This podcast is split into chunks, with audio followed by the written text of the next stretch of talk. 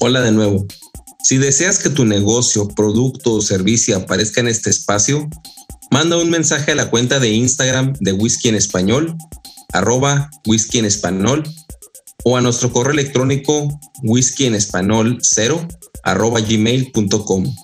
Nos podrás identificar por el mismo logo que tenemos en este podcast. Esperamos tu mensaje y nos vemos el próximo episodio.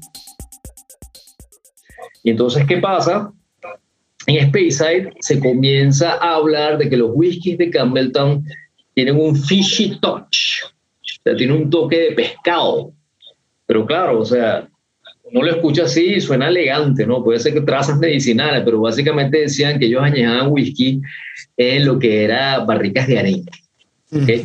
Okay. Entonces, ¿qué sucede? La consecuencia inmediata, un bajón de calidad importante, viene la Primera Guerra Mundial y ellos tenían que enfrentar otra cosa que en el principio lo hicieron bien. ¿no? Cuando llega Alfred Barnard a Campbelltown, él dice que él se sorprende que había tantas destilerías como lugares de culto.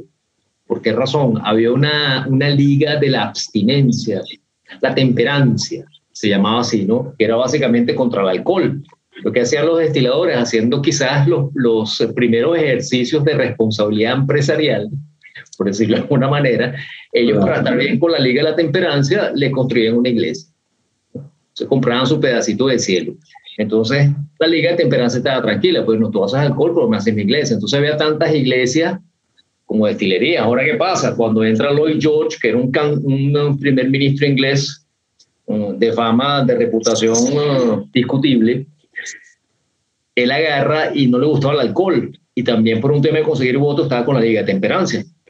Él es el que aplica los tres años de añejamiento obligatorio por el tema de la Primera Guerra Mundial, pero básicamente había otras cosas involucradas ahí que hablar de eso sería especulación en este momento. Pero claro, se junta esta tormenta eh, perfecta y todas las, las, destilerías cierran, todas. O sea, una que otra destilería quedó abierta y las dos sobrevivientes, las de sobrevivientes que tenemos hoy en día son Springbank y Glen Scotia. Ahora, ¿cómo se convierte Campbelltown en región? Porque eh, hay un personaje, Headley Wright, que es el que el dueño de, de, Springbank, el que estaba empeñado, o sea, con toda la razón, mira, porque yo no soy región. No, que tiene dos destilerías nada más. Entonces, ah, sí, entonces voy a comprar Glengyle, ahora tengo tres. Ahora somos tres. Y ahí finalmente se le dio el, voy a decir el título, pero se le dio la jerarquía de región a Campbelltown con un estilo muy específico, ¿no? Pero la historia de Campbellton es una historia muy triste y, yo, la, yo visité la, la, región y de eso no queda nada. O sea, de eso lo que queda es literatura, punto. Y tú vas al sitio y, y cuando tú conoces la historia, yo fui con esta persona y, y esa persona nació en Campbellton y te cuenta toda esa historia, me, casi me salen lágrimas. Yo no pude, pasé por Springbank, pero muy rápido, o sea, no, no fue una, una visita tensa pero tú sientes realmente que hay como un dejo de nostalgia y una pregunta en el aire, ¿no? ¿Llegaremos a ese nuevo esplendor? Y les parece esplendor, el momento es ahora, porque yo siempre hablo de esa primera época dorada del whisky escocés, la primera, porque la segunda la estamos viviendo ahora. Nosotros en dos siglos que nos ha tocado vivir ahora, se ha construido el 30% de las destilerías que se construyeron en los siglos anteriores. El 30%. ¿Cómo se traduce eso? Hay más de 26 destilerías que fueron construidas. O sea, toda otra época dorada. Tenemos un blog. Ahora estamos hablando de whisky. Así como nosotros hay muchos, gracias a Dios. Entonces, esa primera época dorada, yo creo que tú lo mencionaste, ¿no? Fue víctima de su propio, de su propio éxito y tuvo casualties importantes, ¿no? Duncan McCallum, de, bueno, Duncan McCallum de Glen Scotia se suicidó que es el fundador, ¿no? Y muchas veces dicen que, que el espíritu de Macallan está en la, está en la destilería, ¿no? Cuentos fantasmas, cosas, ¿no? Está en el espíritu de la bebida, ¿no? Pero fíjate que, que, pasaron tantas cosas y, y, y, la producción de, de Springbank fue muy importante y casualmente una de las marcas más, eh, una, una, marca muy popular en Latinoamérica que es Old Par, es conocida sobre todo en, en que es el Caribe principalmente, es una marca que fue muy popular en Japón. Entonces la gente, eh, había una historia, hay dos historias de esto, ¿no? Pero hay que tener cuidado porque mucha, mucha gente se apega a este dicho que dice que nunca dejes que la verdad se interponga en el camino una buena historia, ¿no? Cosa con la que no estoy de acuerdo, pero esas cosas pasan, ¿no? Una de esas historias dice que el emperador Meiji eh, fue el primero que abrió Japón, entonces es cierto, él dijo que vamos a conocer que es Occidente, y él manda a su ministro de Relaciones Exteriores o su canciller y dice, tráeme los tesoros de Occidente, ¿no? Entonces aparentemente le trajo una botella de Olpa. Entonces se convirtió como un símbolo de eh, un símbolo de prestigio en Japón en un momento dado. Bueno, de hecho, una, una edición de Old Par de 50 años que salió solo para Japón en un momento dado. Ahora, lo que yo sí siento que es real es que durante este auge de Campbelltown, una persona que se, que se llama Taketsuru Matasaka, que es el, el padre de la industria del whisky japonés. De hecho, él fundó después Nika, después, después, eh, de haber trabajado con, con Tori-san que, que era Suntory. Entonces él, se va, su familia lo manda a Edimburgo y se graduó de químico. Se enamora una, de una escocesa, se arma una historia de amor ahí, irrelevante en este momento, y se queda, se queda en Escocia. Y su relevancia en la universidad fue tal que hoy en día existe una beca, la que Tsuro Matasaka, para estudiantes destacados en química en la Universidad de Edimburgo. Bueno, si pasé la historia, historia corta, se va a trabajar, una, se va a trabajar, a hacer la pasantía en una destilería de Speyside, y después se va a Campbelltown. Ahora, ¿por qué se va a Campbelltown? Porque Campbelltown estaba donde estaba la sazón, o sea, Campbelltown estaba vibrando, ¿no? Y, y, tú acertadamente lo dijiste, el resto de la industria de whisky escocés era industria rural, esto era urbano. Tú estás en el medio de la calle, estabas pasando a, la una destilería, y imagino el olor de Campbellton a turbo por todas partes, debe sido maravilloso. Él se encuentra con esto y comienza a trabajar con la destilería Hazelbird que era la destilería más grande de ese tiempo, la destilería que producía más alcohol de todas las 30, Hazelburg era gigantesca, y pertenecía a, un hombre que era tan importante como el de Colville, en Campbelltown, que es el Greenlees. Greenlees eh, funda la destilería, tiene dos hijos, y uno de estos dos hijos dice, mire, yo no voy a trabajar más en la destilería, yo me voy a dedicar a comercial. Fue visionario porque seguramente en algún momento dijo, no, esto va a estallar en cualquier momento, esta destilería va a cerrar. Y él se fue y se llevó a su hermano y fundó la marca Old. Fue en 1901. Ahora, yo siempre digo que los demás, las marcas de blenders, eran comerciantes de whisky que compraban whisky y lo mezclaban. Esta gente eran destiladores. esta gente venía del arte de hacer whisky lo sacaron de una destilería. La primera vez que pisó una destilería, eh, Alexander Walker, fue en Cardú 1892. Fueron los nietos de Johnny Walker los que pisaron una destilería. Bucana igual, todos ellos. Y lo que hacían era mezclar. Estos no. Estos venían de Campbelltown, que era un lugar vibrante, o sea, el corazón del whisky escocés, y fundan esta marca, ¿no? Entonces, yo creo que resumiendo, la historia de Campbellton es una historia un poco triste, quizás eh, es como el imperio romano, ¿no? Auge y caída y nunca se recuperaron, ¿no? Porque yo veo difícil, no imposible, que Campbellton vuelva a tener el, el penache, vuelva a tener la, la, la importancia que tuvo en un momento, porque, a ver, la región con más destilería en este momento es Pisa, ahí 51, si la memoria no me traiciona. En ese tiempo, 30 era un número importante de destilería, representaba más del 50% lo que estaba produciendo en Escocia, y no solamente eso, estaba localizada en, un centro urbano, el resto estaba en todas partes de Escocia. Repetir esa situación, difícil, yo creo que, que, lo que sería un acto de fe pensar que va a pasar, pero sí la historia está ahí, ¿no? Y los whiskies quedan. O sea, es un estilo que mucha gente no reconoce, pero los blenders, el whisky que se dio a conocer en el mundo entero, todo venía de Campbell, todo, hasta 1920 aproximadamente, porque esos stocks quedaron ahí. Entonces, estas grandes destilerías que conocemos hoy en día, eh, las voy a nombrar, Glenfiddich, Glenlivet, Baldini, Cardu, Nocando, eh, Mortla, Glendulan, eso apareció después. Eso fue después, eso, venía en la cola y estaban produciendo. Pero Campbelltown fue el centro de, de, donde realmente nació el boom del whisky. Y bueno, y fue víctima de su propio, su propio éxito, ¿no? Lamentablemente, pero una historia maravillosa, creo yo, ¿no? Y sí, es una región, concluyendo, es una región, ¿no? Definitivamente. Claro. Sí, yo también eh, en, un live eh, es, también sigo a, pues a una persona que, que admiramos aquí en nosotros tres, ¿verdad? Que es Emma Briones, y le preguntaba yo, oye Emma, eh, ¿tú crees que Campbellton vuelva a ser la Wiscópolis en un futuro? Y ella también me contemplaba, bueno, ella opinó, digo, sabes que, pues ahí sí yo no, no, tengo, pero sí yo digo que puede ser el momento, como tú bien mencionas, es hoy. Pero, pues de ahí a que se haga, pues ya es un acto de fe pensión, porque hay muchas otras partes también donde invertir ya, o sea, no nomás es ya no es, es más por nostalgia el ponerla ahí que, que, bueno, fue la respuesta que dio también muy similar a la tuya. Un saludo si nos está escuchando, Emma. Y no, grandioso lo que, lo que complementas el, el pequeño resumen que di. Eh, esa es como una, una historia que no conocemos, una historia pre a todo lo que normalmente conocemos, que Lowland, que Highland, esto fue antes y, bien fue una parte importante porque, bueno, en, en, en, como tú mencionas, yo estoy, voy a presentar la botella que, que tengo, que es Hazelburn, y tiene bastante historia. Eh, voy a leer un, poquito. Eh, y esta destilería Hazelburn eh, estuvo funcionando, como tú mencionas, en la época de 1825 a 1925, aproximadamente 100 años.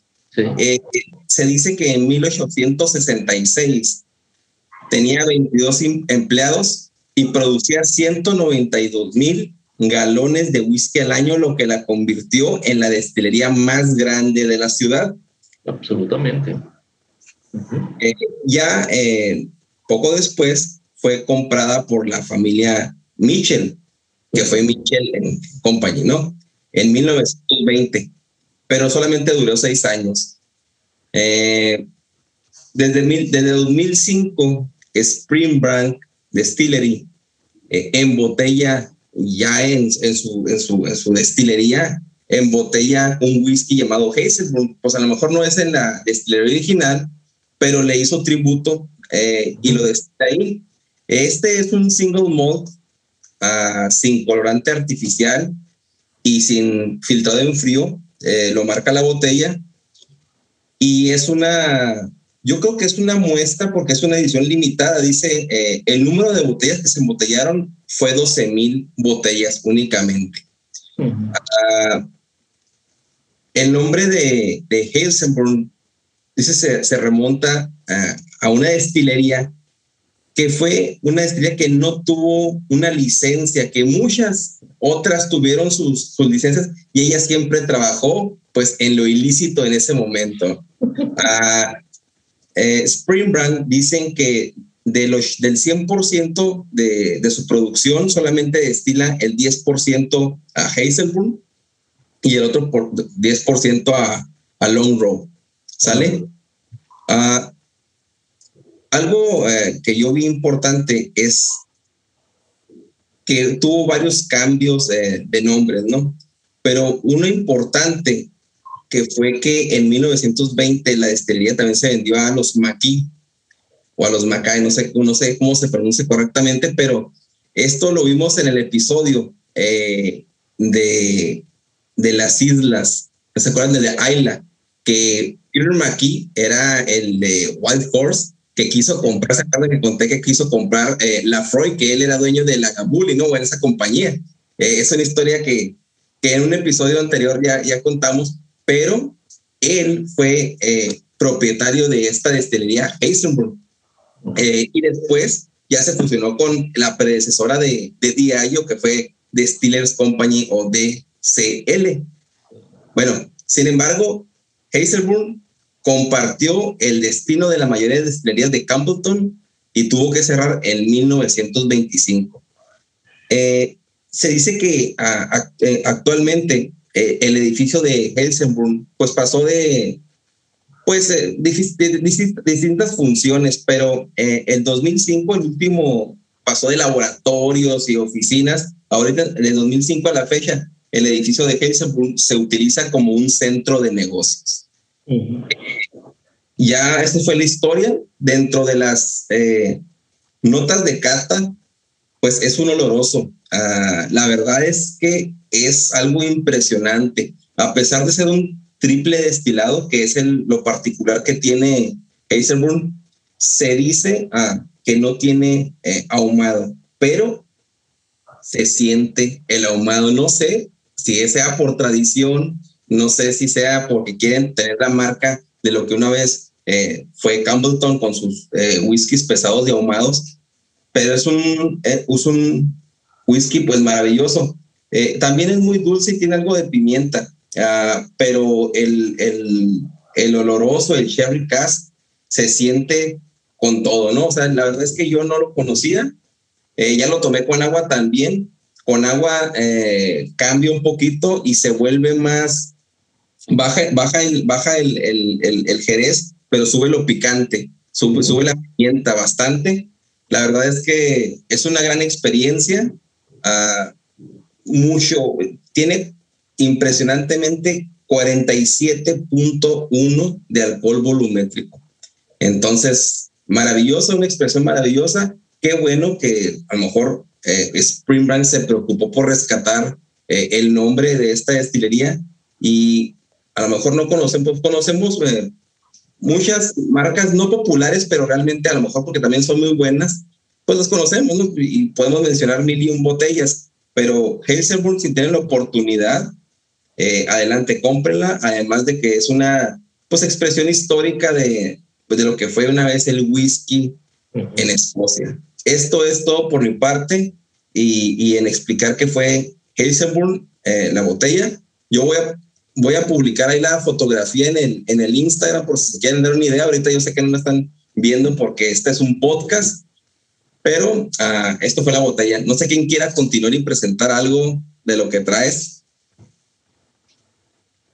No, pues yo, yo puedo continuar porque pues viene la, la, botella que yo traigo bien de la misma destilería de, de Hazelburn. Traigo la, la, la Springbank a 10 años, a 46% de alcohol. A igual, no tiene ningún colorante, no tiene, no filtrado en frío. cosas interesantes que, que, bueno, que a mí se me hacen interesantes de la destilería aquí de, de, de Springbank. Uh, pues establecida en 1800, 1828 una de las cosas que me hizo interesante, pues ya son cinco generaciones de la familia Mecho que son dueños de esa destilería, ¿verdad? Así es que esa destilería siempre ha sido de, una sola familia, trabajada por esa misma familia y hasta hoy en día está con la misma familia, ya son cinco generaciones, ya son más de, de 200 años con la misma familia que está trabajando esa destilería, casi los 200. una de las cosas que también de la, de la fama que, que, que presume Springbank es que el 100% de la producción está hecho ahí mismo en la destilería, ¿verdad? Sí. De lo que viene siendo desde la malteada, la fermentación, a la destilación, a, embotellar la botella, todo, todo está hecho ahí en, en, la misma, en la misma destilería, que también se me hizo interesante, ¿verdad?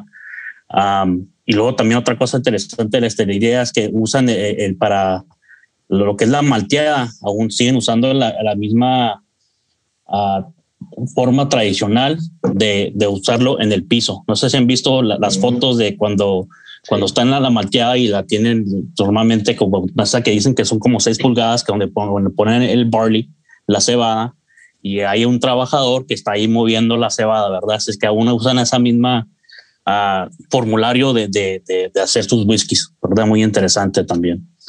Um, las notas de, de, cata, eso sí, eh, es, la, es, el primer Campbelltown que yo he tomado uh, y esa es la primera botella que me he comprado. Cuando la abrí, la, me la compré hace dos o tres semanas. Uh, la abrí el mismo día que la compré y le mandé un mensaje a Naum. Le dije, este, este whisky, no, no, la verdad no, no le sé nada porque le estaba buscando las notas tradicionales de otros whiskies, ¿verdad? Casi siempre puedo encontrar algo dulcecito, aunque sea un Ardbeg o algo, puedo encontrar algo frutal o puedo encontrar algo así, pero la primera vez que lo tomé dije, este whisky no tiene nada de dulce, no sé de dónde venga, nunca, nunca he probado un whisky igual a este, ¿verdad? Así es que se me hizo medio, medio extraño. ahora que lo, lo, vuelvo a probar el día de hoy, sí, sí, le, sí le estoy sacando un poco más de notas, pero se me hace que sí es un whisky sumamente complicado, diferente a lo que estamos impuestos a, tomar, ¿verdad? Así es que e, en la nariz se le presiente porque sí se usa turba para, para esta versión de Springbank, ¿verdad? Es lightly peated, no, no sé, no, no, no va a ser el mismo nivel que vas a encontrar de un Isla, no va a ser un Lefroy ni un Artbake, con lo que viene siendo la turba, pero sí se presiente poco en la nariz. Okay. la versión que tiene Naum, pues esa no, no, usa turba ninguna, luego ya la versión de Longmore que viene de la misma estrella esa es la versión que le llaman heavily peated, no lo he probado, pero me gustaría probarlo. Pero sí, sí, sí la presiento un poco la nariz, ya en, en, la boca, la turba, realmente no, ¿verdad? Como uno que está impuesto a tomar, como digo, la Freud o Ardbeg, no, no me pega la turba igual en, en la boca de, de, esta botella de, de Springbank, ¿verdad? sí me da notas a, a poco acítico en la nariz y en la boca también pero ya más de eso, te voy a tener que seguir investigando, seguir tomando esta botella porque es más que es uno de los whiskies más complicados que he probado. Apenas le, le, tengo, como digo, dos o tres semanas con ella, a ver cómo es que evoluciona, pero sí es muy, muy interesante, muy interesante. Ok, súper bien, Edgar. Este, pues yo, yo, yo continúo. Em, como les comentaba al principio, yo traigo un, un Glen Scotia 15. Ah, de lo que les puedo decir de, de, la historia de la destilería es que fue fundada en 1832 eh, por una compañía llamada Stuart and Gilbert Company y después pasó a manos de, de, Duncan McCallum que, que Arturo mencionaba el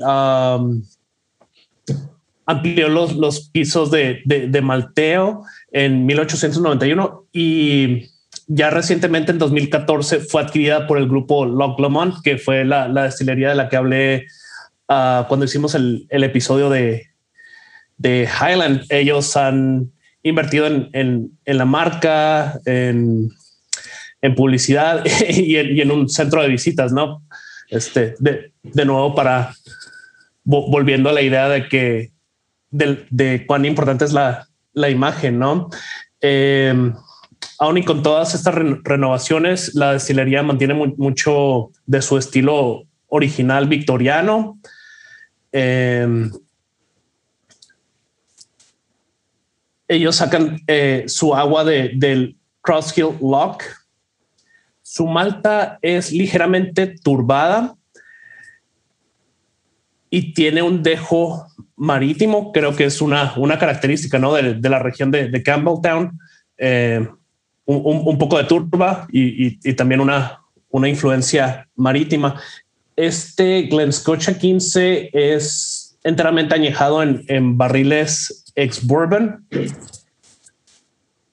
De ahí, pues puedo discernir la influencia de ese añejamiento en, en que detecto vainilla, detecto roble, pero al igual que Edgar, me identifico mucho diciendo que, que es complicado, no, no, no he podido descifrar mucho, mucho más allá. Em, es de igual manera el, primer Campbelltown que, que he probado. el, el, ahumado no, no, no lo siento, al menos no, no evidente. Y algo que, he tratado mucho de buscar es el, famoso Campbelltown Funk, que, lo escucho, lo escucho, pero sigo sin, saber qué es. Eh, pero, pero estoy como que muy, muy con la misión de, encontrarlo. Yo, no lo quise mencionar porque tampoco no sé qué es. no lo entendí. ¿Qué, qué, será eso, el, famoso funk? La verdad, a lo pues mejor sí lo estoy probando y no lo puedo, no lo puedo identificar. ¿Sabes cuál es mi, mi recomendación ahí? Es buscar otro whisky, en el caso de Orlando, que sea un sherry cask de otra región, de otra destilería, una destilería sencilla. Eh, o búscate algún Distillers Edition donde hay un... Ah, ok, un Distillers Edition donde hay, un finished, que no, no que sea completamente añejado en sherry cask, por lo que tú tomaste, me imagino, debe ser un finish también, debe ser algo que pasó un tiempo en bourbon y después pasaron a, a Jerez. En, ese, en esa comparación es que realmente vas a encontrar ese funkiness que también te, oh, no soy especialista en Campbelltown, he tomado dos o tres whisky de Campbelltown, tengo el chance de, estar en la destilería, etcétera, pero ese funkiness básicamente yo lo, lo, lo identifico como una traza de madera que te confunde, que te juega en la cabeza con notas de turba, pero básicamente es mucha madera, lo que tú estás, lo que podría, lo que yo identifiqué. Cosa que no pasa en otros tipos de finishes, porque básicamente una barrica olorosa te va a dar mucho sulfuro. O sea, que a veces las notas de caucho quemado que uno siente a veces. La gente dice que es uncocked whisky, que, whisky que necesita más. No, no, me meto en eso, o sea, tú lo envasas como tú consideras que debe estar, pero necesitas tener una referencia de un whisky que haya sido tratado más o menos igual, independientemente que la destilería va a ser el carácter es diferente, pero ahí es donde realmente vas a encontrar la diferencia en una comparación. Y hasta donde yo sé, el funky taste de Campbellton es algo que se refleja aquí en boca. Okay. Es algo que en nariz va a aparecer. Hay ciertos fenoles, porque básicamente es un tema fenólico, que tú lo sientes solamente en aroma. Hay otros fenoles que se manifiestan en boca, no en nariz. esa es la diferencia fundamental esta, esta explicación es como un poco abstracta, pero la única manera, lo que yo recomiendo siempre, agarra un whisky de la misma, el mismo perfil, o menos un whisky económico, que es de Singleton, de Glendullan, por ejemplo, es el mismo tema. Va a ser mucho más suave, pero vas a descubrir que en boca hay algo que es raro, que tú estás sintiendo en, tu whisky. Ese es tu funky, tu funky issue. claro. no. Es, esa cuestión. ¿eh? No, no, súper bien. Gracias por, por el consejo. Lo, lo, lo, voy a intentar. Eh, sí, había oído de, pues, de, de estos sabores raros. Eh, a ver, voy a seguir en, su búsqueda. En, en otros destilados, eh, había oído, por ejemplo, del, del ron, del ron jamaiquino, que también es famoso por tener su funk. Hay, hay un, algo clásico que, que se encuentra es como plátano, plátano podrido. este, todavía no. Gluten banana, dicen ellos. Pero eso tiene mil interpretaciones, pero siempre, siempre es hacer la comparación. Yo cuando tengo dudas en algo, tengo que poner algo al lado que sea, por lo menos en elaboración parecido, y eso es verdad que te abre la mente. ¿no? Yo siempre digo, no, no cates una sola cosa, tienes que tener una referencia fue lo que realmente te abre la mente, ¿no? Te dice, oye, mira, la diferencia es esta y lo que permite como que la memoria establezca esos clusters, esos archivos de las conexiones neuronales. Exacto, entonces es lo que lo hace, ¿no? Esa expresión, expresión es buenísima, la verdad que los, los envidio cordialmente. Pues yo tengo un Glen Scotia, no lo voy a probar porque ya, tú, ya lo probó Orlando y fue bastante explícito en la, en la descripción yo voy con un blend, voy a hacer la cenicienta de la noche, ¿no? Adelante, adelante. Por supuesto, un Olpar, ¿no? Y, y Olpar tiene ese, esa, esa historia me parece fascinante. Yo cuando, cuando descubrí esta historia con, que lo vinculaba con Taketsuro Matsazaki, principalmente que lo vinculaba con Campbellton, a mí me, me atrapó, ¿no? Y fíjate lo que, lo que hablamos al principio, ¿no? Lo que es el contexto.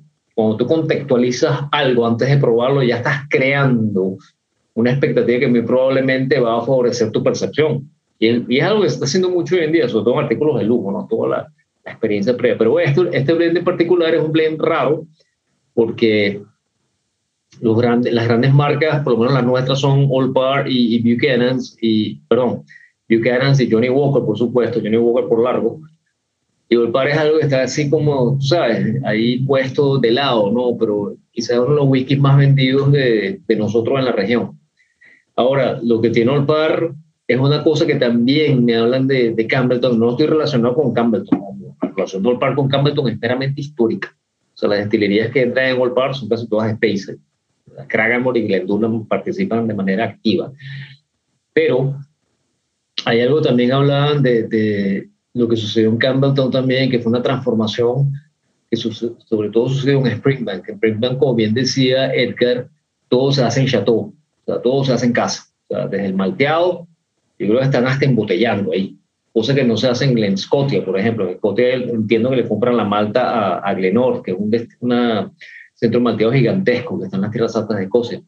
Entonces, ellos tuvieron la posibilidad de cambiar su estilo después, por supuesto, ya era, bueno, ya era tarde, ¿no? Ya, ya había pasado toda la desgracia que pasó y comenzaron a hacer whiskies más suaves, pero sí tenía ese funky taste que yo creo que es una remembranza del sabor inicial de los whiskies que se hacían en Campbellton, que era básicamente whisky súper pesado, tremendamente pesado.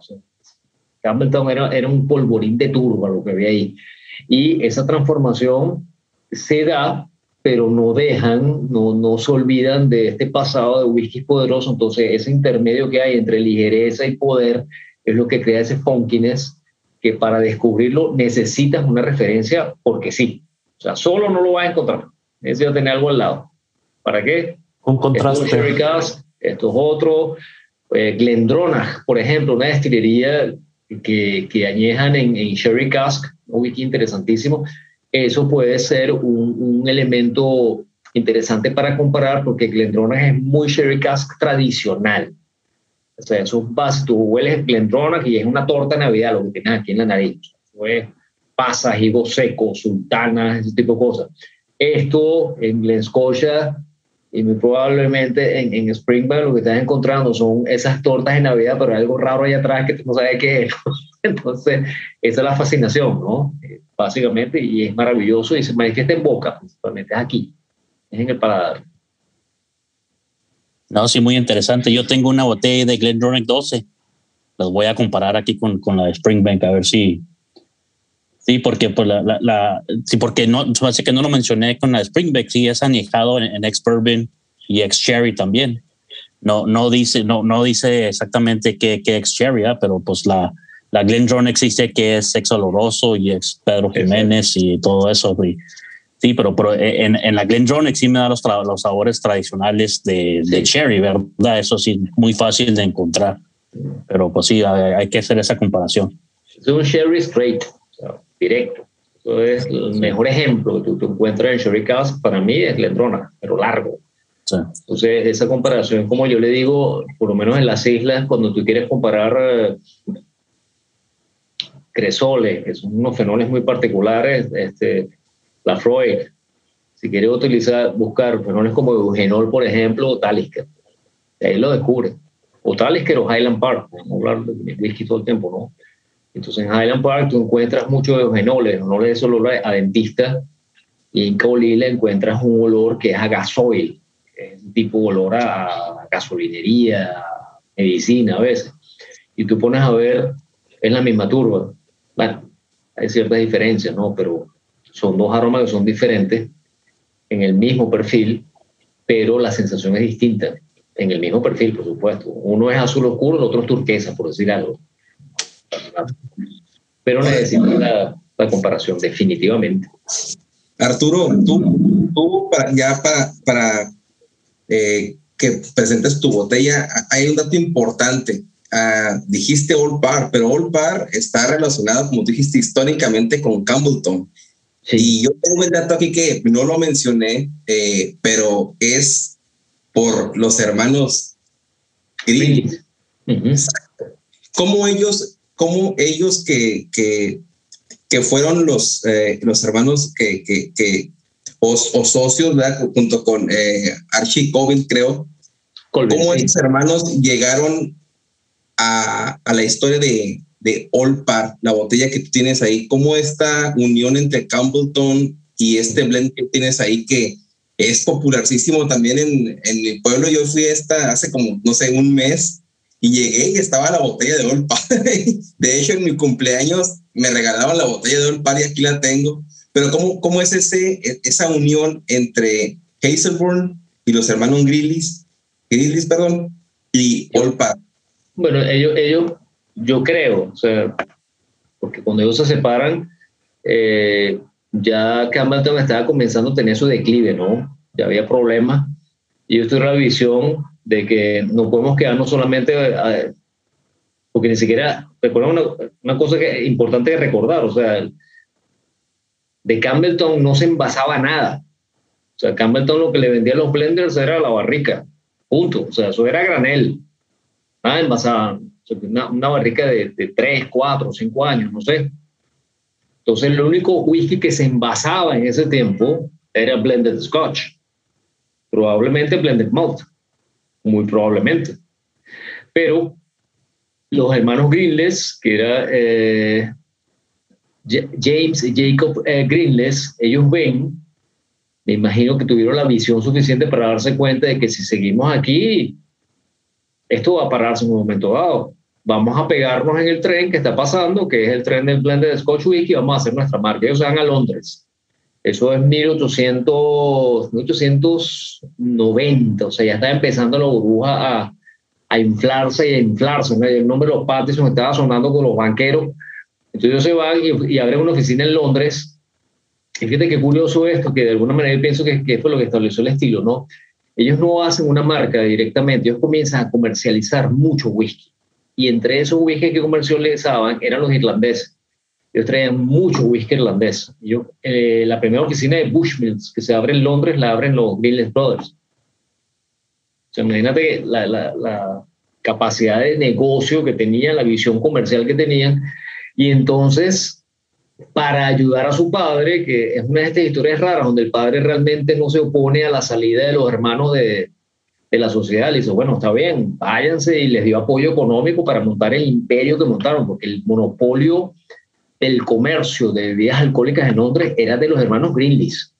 Olvídate de Walker, olvídate de Buchanan, olvídate de Duars, que Duars contó y que era el sheriff de Londres, no podía ese para muchachos, que eran muy jóvenes. Entonces, ¿qué pasa? Ellos comienzan a comercializar todo tipo de whisky y uno de ellos comienza a hacer blending, ¿no?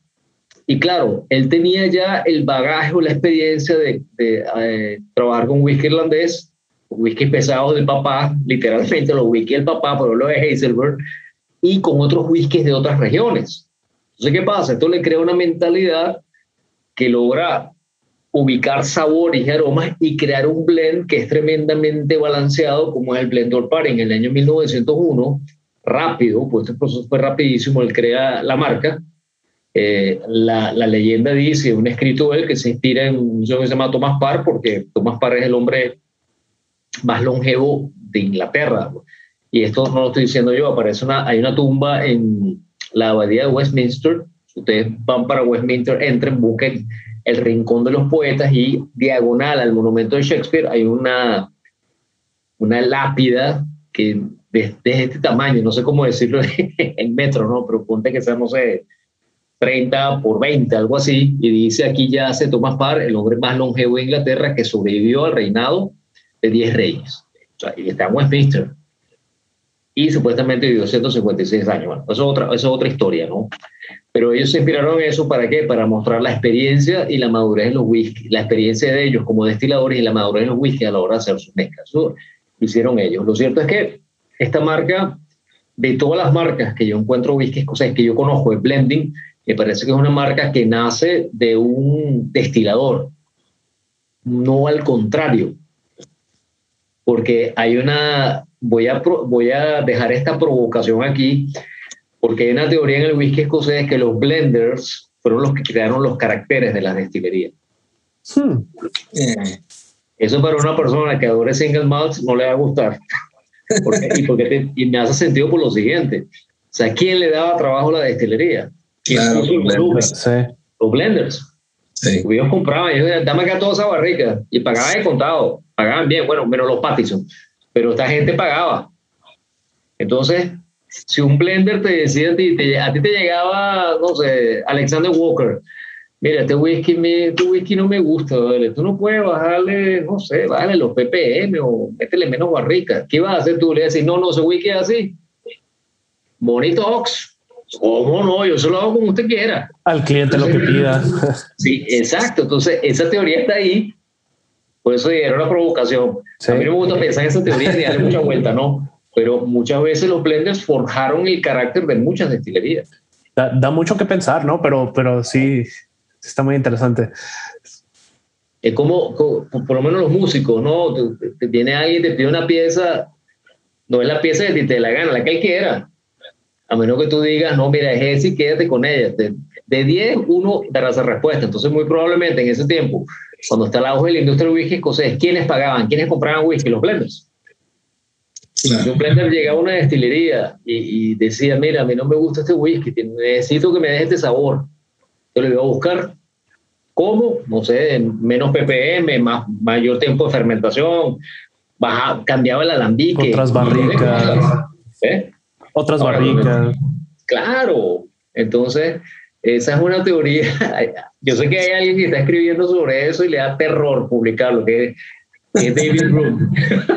que probablemente porque trae controversia, pero puede ser así.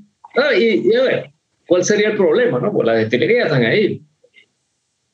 Y cada una es diferente a la otra. Y volviendo al ciclo del tema regional, lo fascinante del tema regional no es que es algo que sea restrictivo o sea, no es una denominación de origen, es básicamente un estilo que se fue repitiendo en el tiempo.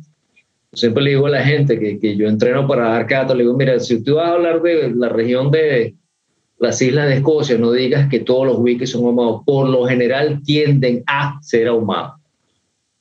Tú, tú, en cualquier parte, en Highland puedes hacer un whisky con alto ppm. Aquí tenemos, en, en Campbelltown, es una destilería que te hace las tres expresiones.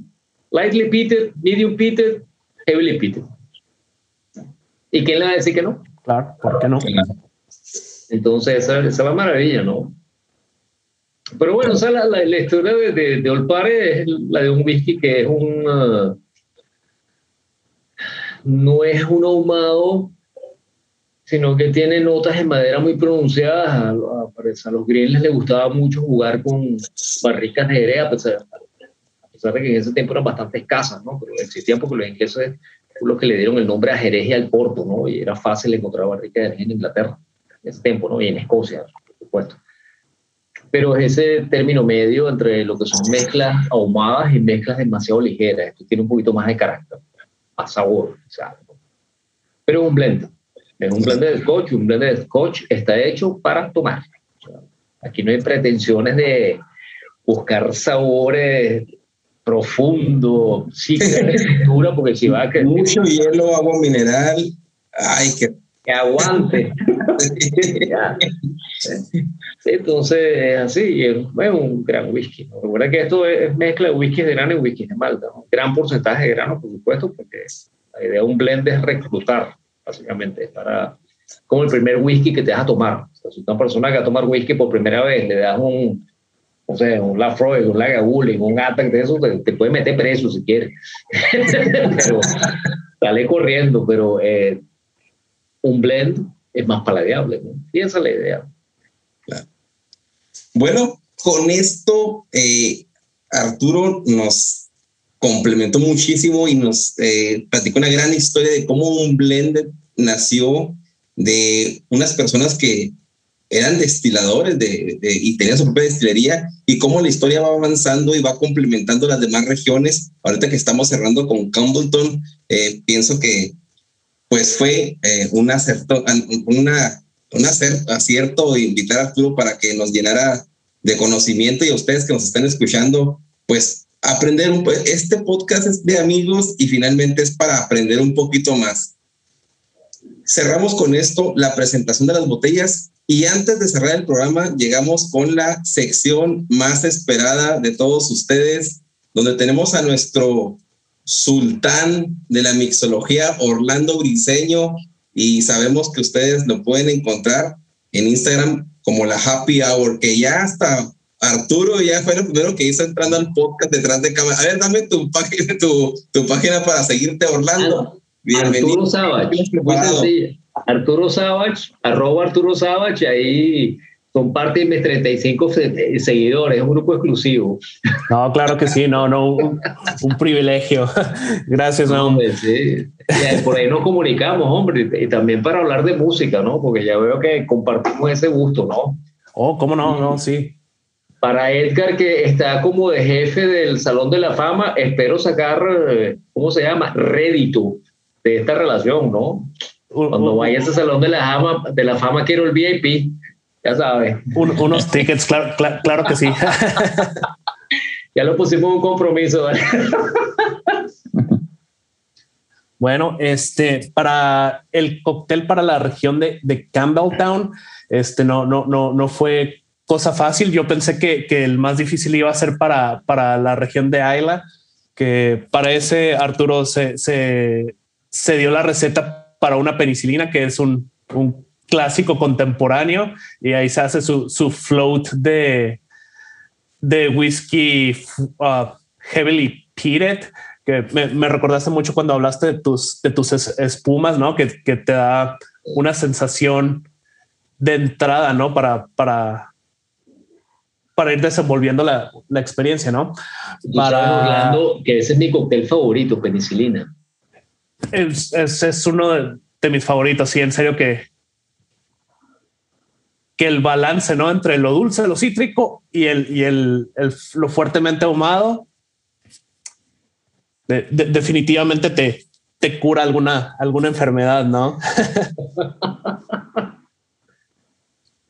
no, pues para el cóctel para, para la región de Campbelltown, encontré esta receta de un bar en Edimburgo, uh, Bramble Bar. Es bautizado precisamente como Campbelltown y tiene tres ingredientes. Me encantan los, los cócteles de, de, pocos ingredientes y pero eh, los tres ingredientes tienen mucho, mucho carácter, ¿no? Hasta ahora se, se, había venido hablando de recetas donde los otros ingredientes no, no, no fueran a, a avasallar, a, a, sobrepasar al, whisky. Aquí los ingredientes son, pues obviamente nuestro whisky de Campbelltown, eh, Sherry Herring Liqueur, que es un, es un licor de cereza, es un brandy de cereza y Green Chartreuse, que es un licor francés de hierbas. Ah, la receta es, de esta manera. Son dos onzas de, nuestro whisky de Campbelltown. Ellos sugieren Springbank 10. Edgar, ya lo tienes. Eh, dos onzas o 60 mililitros. Una onza del Sherry Herring Liqueur o 30 mililitros y media onza del Green Chartreuse o 15 mililitros. Todo esto va a ir en un en un mixing glass con, con mucho hielo. Se va, se va a agitar hasta que, que enfríen y después se, se, se, va a filtrar, se va con, con, un colador Hawthorne o con un colador Julep, el, el de su, su, preferencia, y se, se va a servir uh, derecho en, en, en, una, en una copa Nikenora o con una copa martinera aquí los ingredientes, como, les, les, contaba, pues tienen, tienen mucho carácter cada, uno, ¿no? Pero pues mucho dulzor del, licor de, cereza, eh, las notas herbales del, chartreuse, pero eh, también el, whisky de, de Campbellton, que tiene su, carácter fuerte, pues no, no se va a dejar sobrepasar por los otros, ¿no? Entonces va a haber un, un balance ahí muy, muy interesante. Eh, pues hace tiempo que no, que no se, publica algo en, la happy hour. Yo creo que este cóctel lo, lo, lo, preparo y lo, subo y ahí en honor a Arturo Savage. Encantado. lo, voy a, lo voy a replicar, te lo juro. Aquí está el compromiso. Muchas gracias, Orlando, por, por tu magnífica sección y presumiendo que yo creo que es el único podcast de whisky que tiene su sección, de los pocos que hay que tiene su sección de mixología. Muchísimas gracias. Amigos, es tiempo eh, de cerrar este episodio y, nos da mucha nostalgia porque tuvimos muchísimos invitados muy valiosos y cerramos con broche de oro con Arturo. Uh, Arturo, muchísimas gracias por aceptar la invitación. En un inicio eh, solo soñábamos, porque sí soñábamos con tenerte y, se cumplió, ¿no? Eh, muchísimas gracias por, por aceptar la invitación, eh, te reitero nuevamente, y esperemos que no sea la única. Ah, ya para, para ir cerrando, pues no sé si quieras dedicar unas palabras a las personas que nos están escuchando y ah, pues si puedes decir dónde te seguimos, eh, algunos nuevos proyectos que tengas, aquí es momento de comerciales, lo que quieras decir, de nuevos productos, lo que quieras. No, gracias a ustedes, chicos. De verdad que fue una sesión súper agradable. Creo que este es el comienzo de más sesiones. Me gustaría hacer una sesión de whisky y música. Vayan pensándose algo de eso, hay bastante que hablar ahí. Eh, nada, o sea, mi, mi eh, redes sociales, arroba Arturo Savage, que es Instagram. Estoy abriendo un canal de YouTube que se ha hecho largo, esa apertura, porque por eso es que yo no hago whisky, ¿no? Porque yo creo que lanzar un, un whisky mío tardaría mil años, porque siempre estoy encontrando algo y algo y algo y no tengo esa decisión de, de es a este y ya, ¿no? Bueno, eso está pasando con el canal de YouTube, pero pronto va a salir. Y nada, de verdad, este, les agradezco tanto, Nahum, Orlando, Edgar, por este, por este momento tan especial. La verdad que la pasé buenísimo. Y, y, y nada, esperamos vernos pronto. Eh, cuando todo esto sale, cuando todo esto pase, este, encontrarnos en persona, ¿no? Y celebrar eh, un, un, buen trago de whisky ya para escogerlo en la barra directamente, ¿no?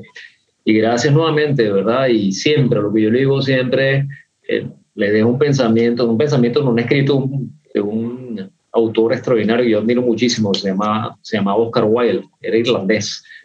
Él dice que el placer es todo aquello que es exquisito y nos deja ligeramente insatisfechos. La mesura es fundamental para el disfrute. Es como... Excelente.